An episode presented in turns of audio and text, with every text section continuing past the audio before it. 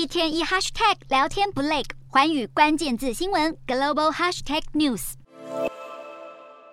在特拉斯公布请辞消息后，英镑反弹上涨大约百分之零点七，对美元短线拉升二十多点到一点一二美元左右。英国国债也扩大涨幅，十年期国债殖利率跌了十二个基点到百分之三点七六。有市场分析认为，涨势只是短期波动，英镑接下来可能还是大致走贬。虽然首相换人的消息能在一开始消除市场短期的不确定性溢价，但还要取决于特拉斯的继位者是谁。此前欧洲股市一直徘徊在涨跌之间，印象请辞后主要指数上扬，似乎展现特拉斯下台有利于市场稳定的情绪。由于特拉斯政府端出的减税计划打乱金融市场秩序，让投资人抛售英镑和国债，还逼得英国央行进场干预。新任财政大臣于是在议会上保证不会再跟央行反着来。英国央行表示已经准备好应对税收跟支出政策的变化，至于利率是否会像市场预期那样上升，还有待观察。不过也暗示新财政大臣的计划也许会让利率高峰值低于预期。